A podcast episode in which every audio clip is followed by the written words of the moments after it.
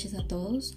El día de hoy se va a presentar la Galería Uffizi, ubicada en Florencia, en Italia. Esta galería, ubicada en el último piso del edificio, que recibe su nombre como Uffizi, posee el arte del siglo XIV y del Renacimiento. De ello dan cuenta los paredes del museo, que está dentro de los más famosos del mundo, tanto por sus colecciones de pinturas como por sus estatuas antiguas. Esta galería posee salas amplias con esculturas clásicas, tapices y pinturas del arte del siglo XVI al XVIII. Allí se encuentran famosas pinturas como la adoración de los Reyes Magos, la batalla de San Romano, el nacimiento de Venus, entre muchas otras más. Sus pinturas representan claridad, perfección, exponen historias, sucesos tanto reales como ficticios que, sean, que han sido extraídos de la mitología, de la religión o también de la historia. Continuaré con el análisis de la obra titulada Medusa de Caravaggio. Es del siglo XVI, del arte barroco, pintada por Michelangelo Merisi del pueblo Caravaggio.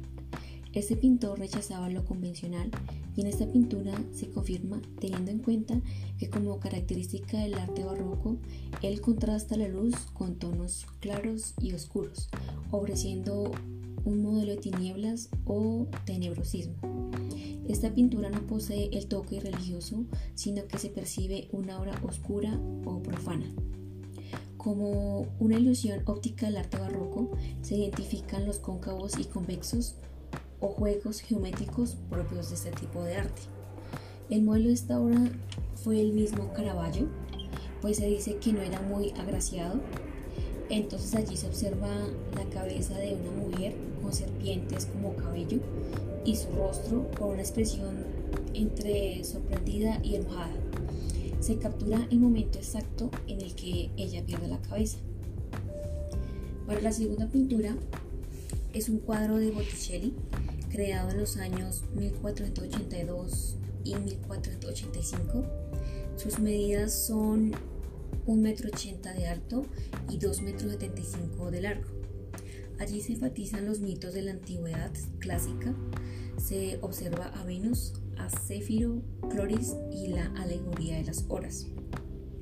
La principal protagonista de esta obra, como se puede observar, es Venus, pues está ubicada espacialmente en el centro de la obra.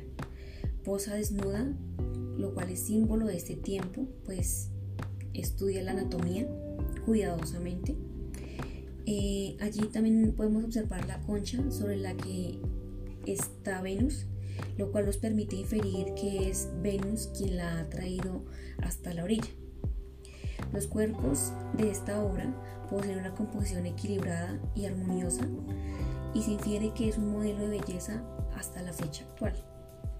Y es como el prototipo de belleza perfecta. Y allí se representa la idea de feminidad dentro del arte renacentista.